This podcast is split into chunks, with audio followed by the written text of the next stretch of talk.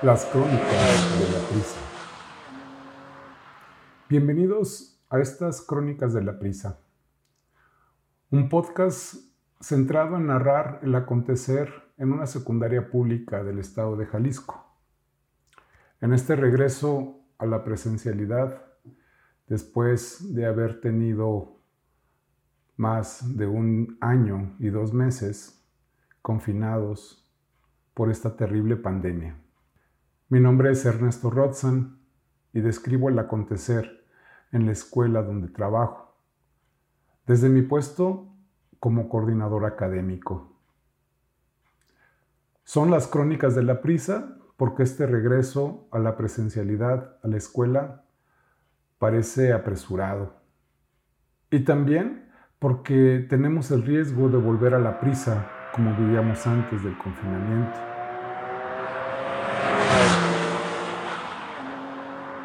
Aquella prisa que describe muy bien nuestra forma de vivir, apenas con tiempo y energía para reproducir lo que ya conocemos, y nos queda casi nada para crear posibilidades nuevas.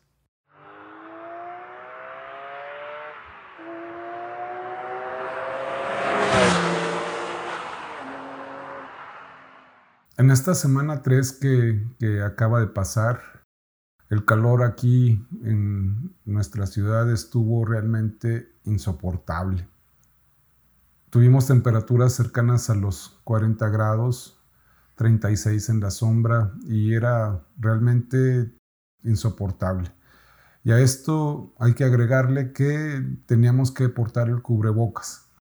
Y ha sido curioso esto y me ha llamado mucho la atención prácticamente a ningún alumno le hemos tenido que solicitar que porte adecuadamente el cubrebocas. Todos, los, todos lo hacen sin que les tengamos que decir indicación alguna. En lo que sí hemos tenido que insistir y, solicitarles algunas veces que conserven su sana distancia. La costumbre de, pues, caminar en bolita con los compañeros pues no se quita.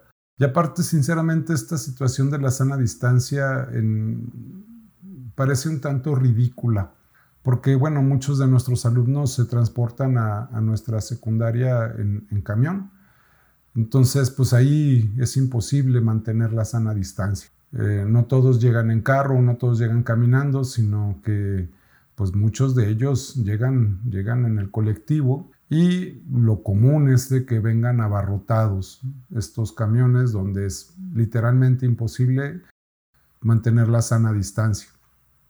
Y lo mismo ocurre con, nuestro personal en la escuela. No todos tienen automóvil, hay varios que nos trasladamos en camión o en tren ligero.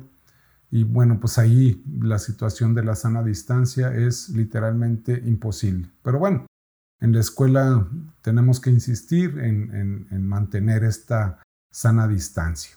En términos de cantidad de alumnos, eh, seguimos, creo yo, que un poco bajos más o menos en promedio se ha mantenido el seis alumnos por grupo, aunque en diferentes ocasiones sí he observado mm, grupos con un alumno o con dos, eh, tres, eh, y muy pocos, y han sido de veras excepcionales esos grupos en los que realmente llegan, llegan los nueve alumnos. Y esto, bueno, eh, refleja la situación del temor y la preocupación de este inicio de, vuelta a la, escuela. Creo que eso ha marcado esa preocupación que posiblemente muchos a eso se deba, que por la que los papás hayan decidido no enviar a sus hijos, aunque sinceramente no creo que sea la única razón, creo que hay más razones por las cuales no se, están, no se está llevando a los alumnos a la escuela. Ya estamos bastante cerca del fin de curso y la indicación es de parte de la autoridad que no dejemos a ni un solo alumno eh, rezagado. Es decir, que todos los alumnos van a ser promovidos de grado. Así no hayan, no hayan participado para nada ni en las clases a distancia ni en los ejercicios de recuperación que hemos realizado, a todos se les va a promover. Y esto creo que va a causar algunos problemas porque me ha tocado mm, revisar casos de situaciones donde eh, un alumno que, no habíamos tenido ningún tipo de noticia de parte de él, por fin logramos comunicarnos con la, con la madre de familia y ella nos informó, ah, es que ya lo cambié de escuela. Y hasta donde yo sé, bueno, pues eso no es posible, porque si no tenemos la baja declarada en nuestra secundaria, ella no lo puede inscribir en ninguna otra. Y bueno, pues a pesar de eso, se, se hacen así los trámites, ¿no? Y también he, recibido algunas solicitudes de madres que llegan solicitando lugar para sus hijos y bueno, pues se les, se les indica, ¿no? Que para poderlos dar de alta en la escuela, primero tienen que darlo de baja en la escuela que se encuentran actualmente. Pero bueno, y esto puede provocar que se levanten calificaciones dobles en dos instituciones, eh, en, dos, en dos secundarias diferentes. Y esto, bueno, pues puede causar un problema. Y la situación de, promoverlos a todos de grado, pues está justificada en la medida de que sería bastante injusto eh, no promover a los alumnos que por diferentes razones no participaron en las clases a distancia porque muchas de esas razones son de orden económico y muchas de esas razones son de la disponibilidad de dispositivos para conectarse a internet y de propias y de las propias conexiones a internet y todo esto como sabemos bueno pues tienen costo. Y no todas las familias están en la posibilidad de, hacer una contratación de un servicio de, de, conexión de internet. Que aquí hay todo un tema no de esas situaciones que eh, bueno, pues las compañías del servicio de Internet, no, yo no vi que se solidarizaran eh, con la población en general. Lo que sí me enteré es de que varios, varios vecinos, por ejemplo aquí donde vivo, es que abrían su señal para que los chiquillos que quisieran eh, se acercaran ahí a su casa y con el celular se pudieran conectar a Internet y, bueno, se pudieran participar en sus clases. Fueron varios hechos de solidaridad que, pudimos ver durante la pandemia. Ahora bien, con respecto a la recuperación de los alumnos, pues lo que estamos intentando hacer es mm, volverlos a involucrar en las actividades escolares, pero esto no significa que puedan realmente recuperar el curso, el ciclo escolar en términos de aprendizajes. Más, bien ponemos una serie de ejercicios para que fácilmente, bueno, pues los puedan hacer y puedan reincorporarse a las actividades escolares, pero no es en términos de aprendizajes. Es literalmente imposible que los alumnos puedan recuperar eh, todos los aprendizajes que, que se pueden dar en un año y que los recuperen haciendo un conjunto de actividades. Por más que sean estas, se requiere desde luego la participación del maestro, se requiere la orientación del maestro, la corrección del maestro, la evaluación, etcétera, ¿no? Entonces, con este trabajo que ellos hacen solos en sus propias casas a distancia, bueno, pues no, no tienen la asesoría, no tienen la evaluación, no tienen la revisión de, de parte del maestro. Y esto, y esto implica un problema bastante serio, un problema en el que los sectores más más desfavorecidos, los sectores que sufren los mayores niveles de marginación, pues bueno, ellos son los que van a tener el mayor rezago en términos educativos, el mayor rezago en términos de la adquisición de aprendizajes. Y esto, esto sinceramente es alarmante. Esto es algo que creo que tendremos que revisar y tendremos que analizar todos juntos para poder encontrar métodos que nos ayuden a, intentar solventar un poco esta situación problemática. Eh, ¿Cuánto tiempo tardaremos en ello? Pues sinceramente no lo sabemos, pero lo que sí creo que es muy importante es pensar precisamente en un conjunto de estrategias que nos permitan lograr que los alumnos tengan una recuperación de aprendizajes, una recuperación en lo que realmente es importante en la escuela. También eh, se ha escuchado cada vez eh, más frecuente el desarrollo del pensamiento crítico, que la escuela no solamente es un centro donde se brindan aprendizajes, sino que eh, precisamente se enseña a pensar, se enseña a reflexionar, se enseña a leer con todo lo que esta palabra implica Y me da gusto que esta situación se esté retomando en la escuela con una perspectiva crítica. En términos de las calificaciones, no es la primera vez que, los maestros vivimos en, carne propia esa situación de tener que promover alumnos que durante todo el ciclo escolar eh, o faltaron muchísimo o no participaban en las actividades, reprobaban los exámenes, no realizaban los proyectos, no realizaban las actividades que se les dejaba para evaluar precisamente su aprendizaje y bueno, pues al final los teníamos que promover. Alguna vez un compañero me, comentó que le molestaba muchísimo tener que promover a un alumno que sabía que se le había pasado de huevas todo el tiempo, que todo el ciclo escolar no había participado, se había, se había hecho eh, muchas veces la pinta, que en fin, ¿no? la irresponsabilidad de parte de ese alumno había sido mayúscula. Y sí, tiene razón y conozco muy bien esa emoción, ¿no? esa esa sensación de, híjole, pues, ¿qué, estoy haciendo aquí, no? Eh, donde yo hice todo mi esfuerzo, donde intenté, de acuerdo a todas mis capacidades, involucrar a los alumnos y bueno, pues con muchos no se logran. Y las situaciones son problemáticas, ¿no? Eh, es un tema bastante, bastante complejo, porque, por ejemplo, reprobar a un alumno e impedirle que no saque su certificado de secundaria, esto le truncaría la posibilidad de poder corregir en el futuro.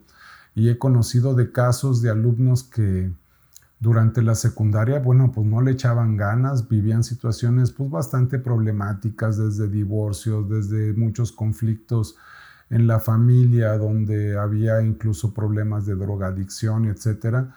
Y los alumnos, bueno, tenían una participación escolar de veras deplorable. Pero posteriormente de repente hablo con ellos y de repente me encuentro, no, pues estoy estudiando arquitectura, estoy, estoy estudiando diseño, en fin, ¿no? Y entre nosotros mismos como maestros también hemos reflexionado en cómo fuimos nosotros como alumnos, ¿no? Y eh, pues ha habido de todo, desde alumnos que eran muy ñoños, alumnos que eran muy responsables, y eh, cuando estuvieron la secundaria y bueno, eh, así continuaron, ¿no? Pero hubo también, hubo otros que durante la secundaria, durante la prepa, por diferentes situaciones, bueno, pues no le echaron nada de ganas, los intereses estaban centrados en otras situaciones o los problemas habían sido, en la familia habían sido muy severos y que de alguna manera se contribuyó a pues no, no participar tan activamente en las actividades escolares, pero posteriormente, bueno, pues la vida no se acaba, ¿eh? no se acaba en la secundaria, ¿no? Entonces, si hemos reflexionado, ¿qué hubiera pasado con nosotros si de repente hay un maestro que, que no nos quiere pasar, que, que, que, nos exige que los aprendizajes y tengamos todas las actividades realizadas, etcétera, etcétera? Y sí, tiene, tiene razón, pero lo más probable es que no lo hubiéramos hecho y lo más probable es de que ahí nos hubiéramos quedado y eso realmente sí sería una tragedia. Entonces cuando le, le dije precisamente eso a ese compañero de la vida no se termina en la secundaria, se, se puso a reflexionar un tiempo y me dijo, ¿sabe que tienes razón? Tienes razón, la vida no se acaba en la secundaria. Yo lo que sí me quedo conforme es de que yo hice mi mejor esfuerzo, hice lo que yo pude por ese muchacho y bueno, al final, bueno, pues ojalá él pueda corregir por sí mismo, ¿no? Y creo que muchas veces sí ocurre.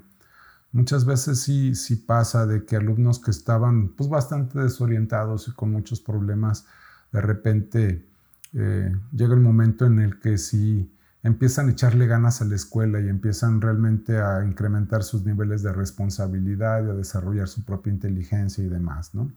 Que esta situación es bastante, bastante problemática. Por otro lado, eh, eh, tanto el subdirector como, yo hemos estado recibiendo a las madres de familia que, afortunadamente, bueno, se están reincorporando, están reincorporando a sus hijos a las actividades escolares, personas, alumnos de los cuales no habíamos sabido nada. Y me he esforzado en preguntarles. ¿Cuáles fueron las razones por las cuales no, no, sus hijos no participaron en las actividades escolares y hubo una respuesta de una madre de familia que me llamó mucho la atención. Ella me dijo, sinceramente, yo no podía poner la atención que mi hija requería para que ella hiciera sus actividades. yo tengo que trabajar y la verdad ya llegaba bastante tarde y cuando llegaba le daba mi celular y la trataba de obligar de que hiciera las actividades, pero la relación se empezó a poner bastante tensa.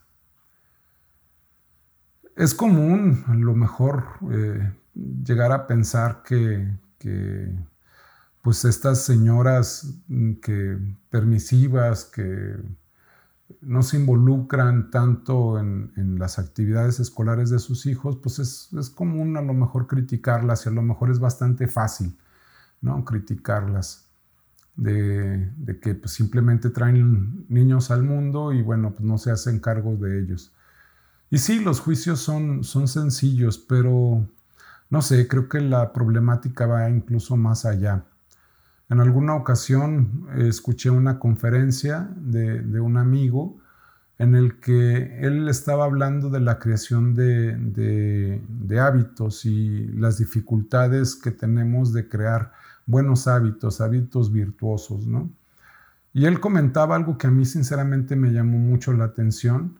Él comentaba que para poder crear un hábito se requiere que el cerebro tenga un reacomodo neuronal para que cree caminos de aprendizaje nuevos que antes no conocía.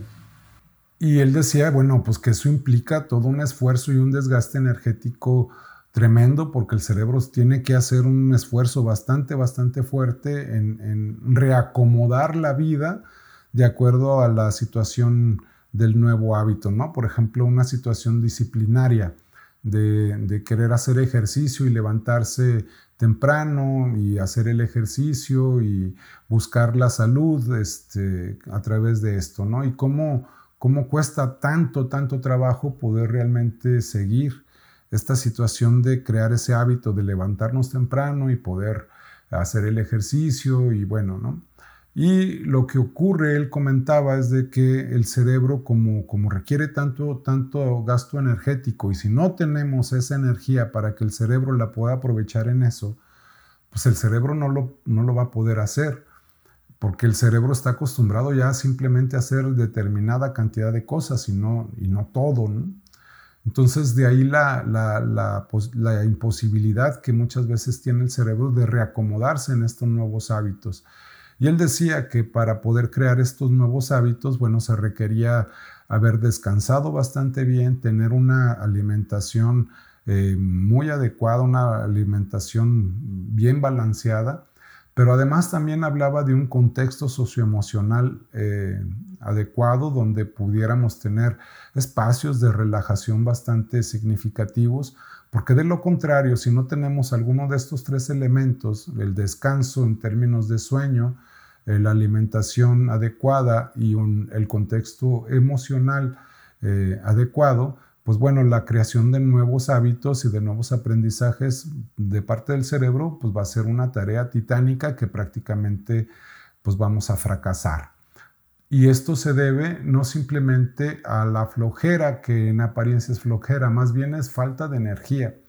Y él comentaba que el cerebro mm, para, para em, dificultar precisamente este, para no sobreexigirse en este gasto de energía que, está requiriendo es la creación de estos nuevos hábitos, el cerebro mandaba mensajes de aburrimiento, mandaba mensajes de justificación, de dolor, por ejemplo, hablando de ejercicio, ¿no? Me están doliendo mucho los músculos y pues bueno, es completamente normal. Entonces él hablaba de eso y me llamó muchísimo la atención y me dio mucho sentido esa, esa situación de de poder tener aprendizajes. Para poder tener aprendizajes, pues se requieren una serie de cambios en el cerebro que implican un montón de gasto energético. Y entonces ahí es donde yo me di cuenta ya, este, sí me suena que el asunto de, la dificultad de poder eh, hacer hábitos responsables, de poder eh, sacar virtudes cuando no las tenemos y ya y entiendo por qué, por qué nos cuesta tanto trabajo.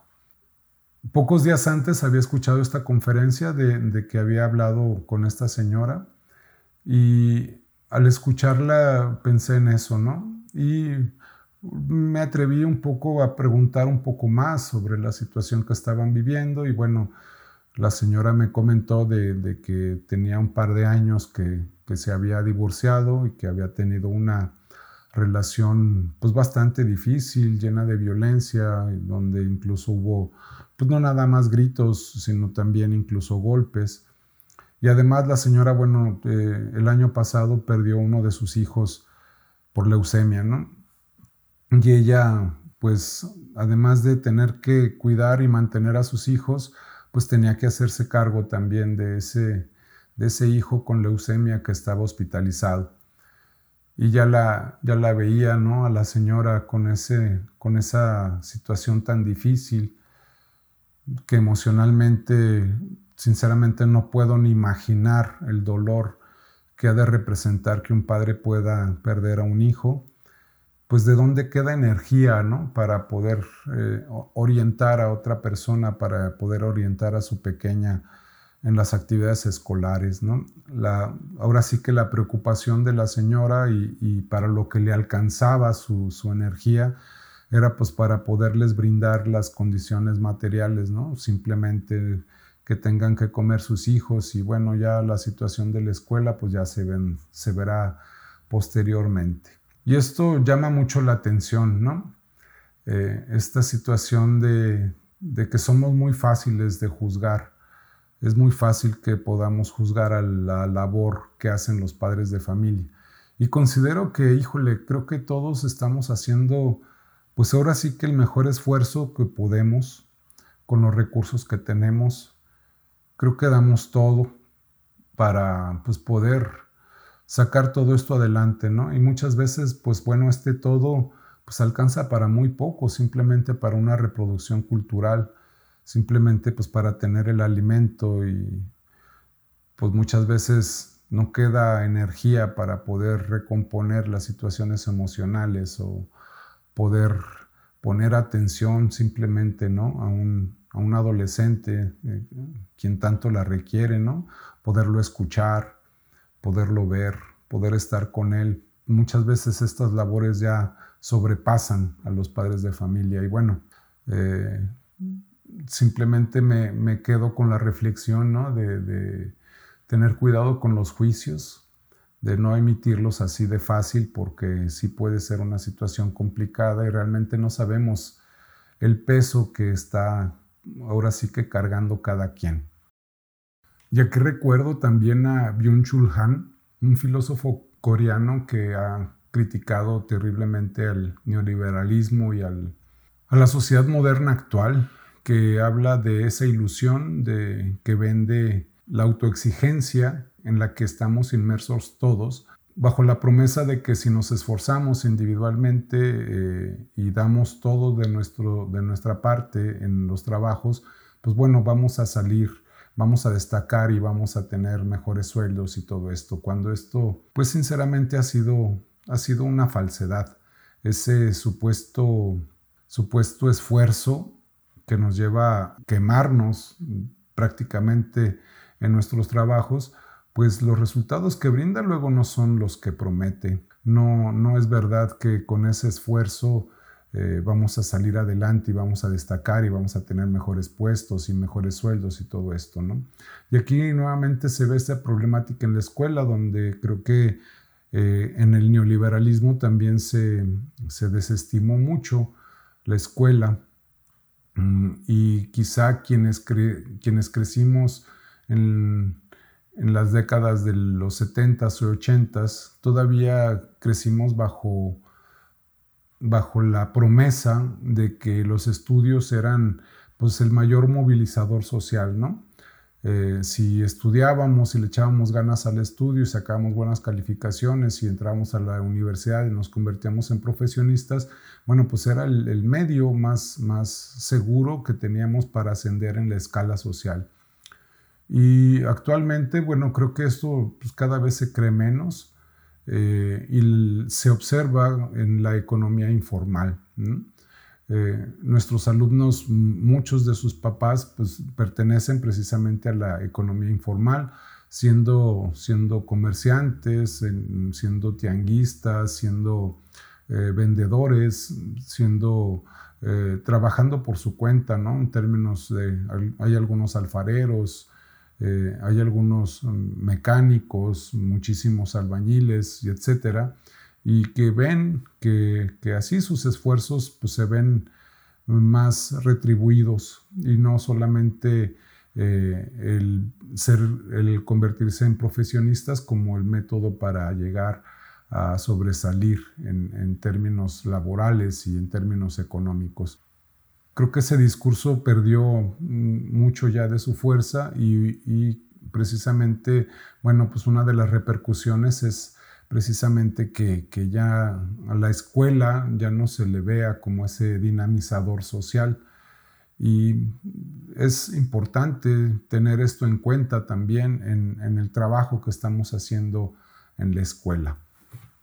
Ha sido alarmante el, asunto de, de, esta, del momento en el que nos encontramos en la pandemia, porque bueno, los organismos internacionales como la OMS, o incluso aquí también el gobierno federal, hablan de que, pues bueno, no hemos terminado con la pandemia y se corre bastante el riesgo de volver a, incrementar muchísimo los contagios. Y eh, he salido eh, en estos días y he observado que prácticamente, bueno, pues las plazas comerciales están llenas, los restaurantes ya han vuelto la gente, hablan de incluso de del turismo de pueblito eh, que está regresando.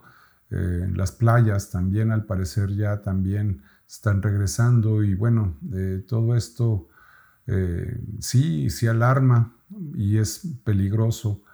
esperemos que, ya pronto se, se termine la vacunación en todo el planeta y parece ser que hay pues, países que van bastante atrasados con respecto a este tema y pues hemos visto cómo las vacunas se han concentrado en, ciertos países desarrollados que hasta ya les sobran vacunas para, ir vacunando a, pequeñines, ¿no? adolescentes y niños cuando pues bueno no se habían hecho las pruebas suficientes para, para que se vacunaran a esta población y aparte se creyó como que no era necesario, sino que con, el, con la población adulta sería suficiente. Esperemos pues que no, esto no se alargue todavía mucho más. Y como ha ocurrido, bueno, pues en el Distrito Federal, que fue pues, de las últimas ciudades que reabrió sus puertas de las escuelas a la población, eh, pues bueno, se han encontrado ya casos de, enfermedad de COVID de parte de los alumnos y bueno, pues esto es riesgoso y estamos todavía en un riesgo pues bastante significativo, bastante fuerte. No, no hemos terminado con esto y ojalá que pues ya pronto, ya pronto podamos terminar con ello. Les agradezco mucho su atención. Si llegaron hasta aquí, y si le quieren dar like y suscribirse al podcast y a YouTube y todo esto, bueno, pues se los agradeceré. Que le pongan sus likes para que tenga un poco más de difusión este, estos comentarios si ustedes así lo consideran bueno. Les deseo buena semana y que a todos nos vaya bien.